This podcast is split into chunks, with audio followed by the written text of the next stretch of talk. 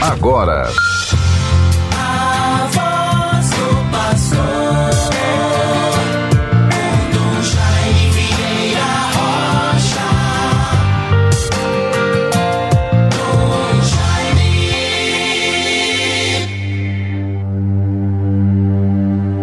Recebemos, ó Deus, a vossa misericórdia no meio do vosso templo.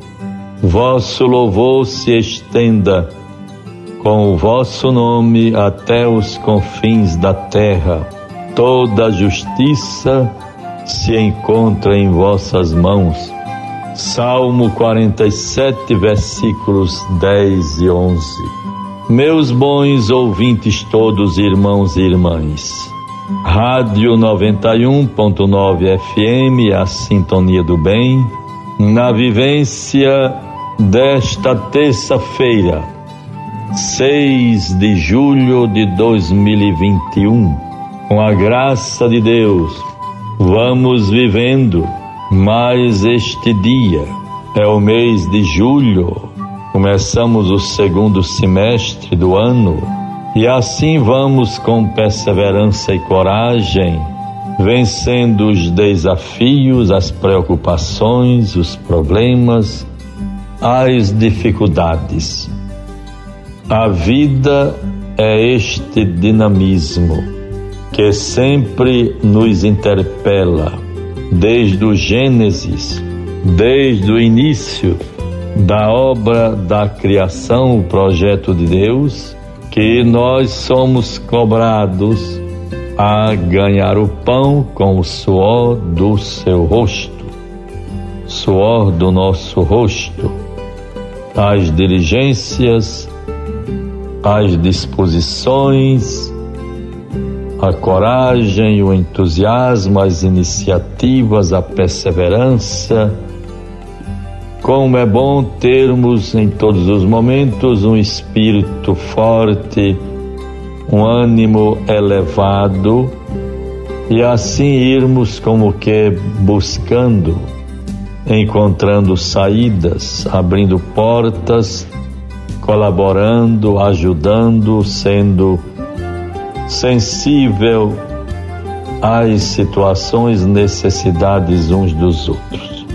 Vivemos, portanto, bons ouvintes, esta terça-feira.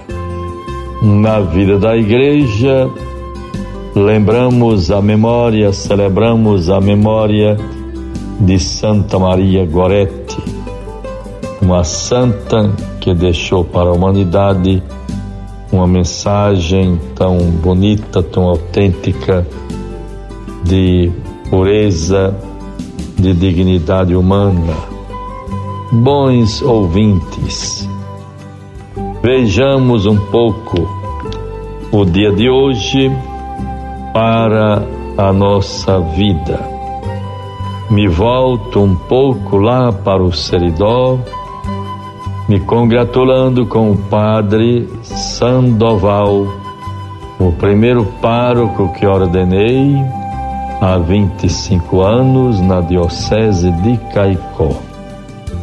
Padre Sandoval é pároco hoje é, na cidade de São Vicente, na região de Curas Novos. E assim me congratulo com ele, felicitando por esta graça e a vivência do seu sacerdócio. À tarde teremos reunião do Conselho de Assuntos Econômicos da Arquidiocese. Uma vez por mês, vamos vivendo este encontro muito importante para caminhar da igreja. A missão por excelência da igreja é a evangelização o anúncio do reino de Deus. Porém, faz parte deste anúncio o cuidado e o zelo com a questão administrativa, para que possamos ter condições necessárias para dinamizar, potencializar as ações evangelizadoras, a presença junto ao povo de Deus, as iniciativas e promoções em vista da dignidade humana, de um mundo mais cristão, mais fraterno, enfim, a luta permanente por dias melhores e para todos os filhos e filhas de Deus. Deus nos favoreça neste empenho, nesta determinação. Vejamos, bons ouvintes, o Evangelho de hoje, a palavra de Deus que deve nortear a nossa existência. Mateus 9, 32 a 38. Logo que se foram, apresentaram-lhe um mudo possuído do demônio. O demônio foi expulso, o mudo falou e a multidão exclamava com admiração. Jamais se viu algo semelhante em Israel. Os fariseus, porém, diziam: É pelo príncipe dos demônios que ele expulsa os demônios.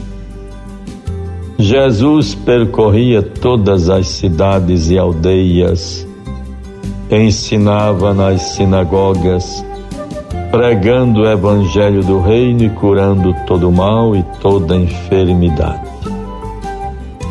Vendo a multidão, ficou tomado de compaixão, porque estava enfraquecida e abatida como ovelha sem pastor.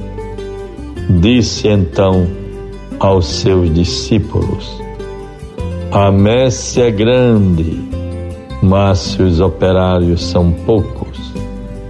Pedi, pois, ao Senhor da messe que envie operários para a sua messe. Vejam, bons ouvintes, o comentário para este texto do Evangelho. Conhece-se uma pessoa por seus atos. Jesus curava todos os que lhe pediam.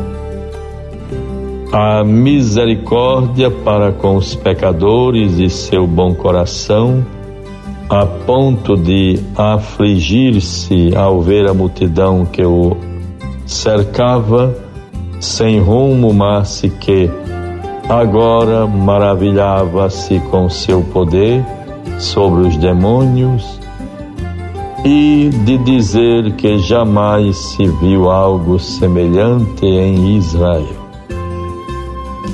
Revelava a essência do bom Deus. Misericordioso, compassivo, enfim, sempre desejoso de salvar e de recuperar antes as ovelhas perdidas de Israel conforme o Evangelho de Mateus 10, versículo 6. Jesus apenas pedia às pessoas que tivessem fé em seu poder divino. Essa maneira de ser contrastava com o procedimento dos fariseus, que se mantinham longe dos pecadores e não se apiedavam de excluir de seu convívio os enfermos, as mulheres e as crianças, por considerá-los impuros perante a lei mosaica.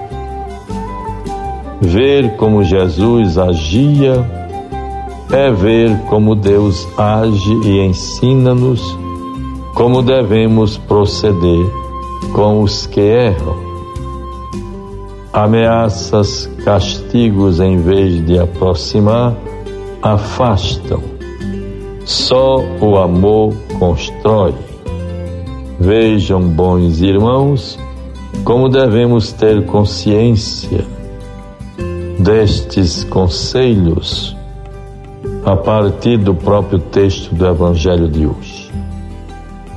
Nós não podemos ir ao encontro de situações difíceis sem a compaixão a prudência, a sensibilidade humana e o sentimento cristão.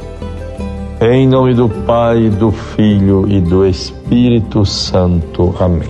Você ouviu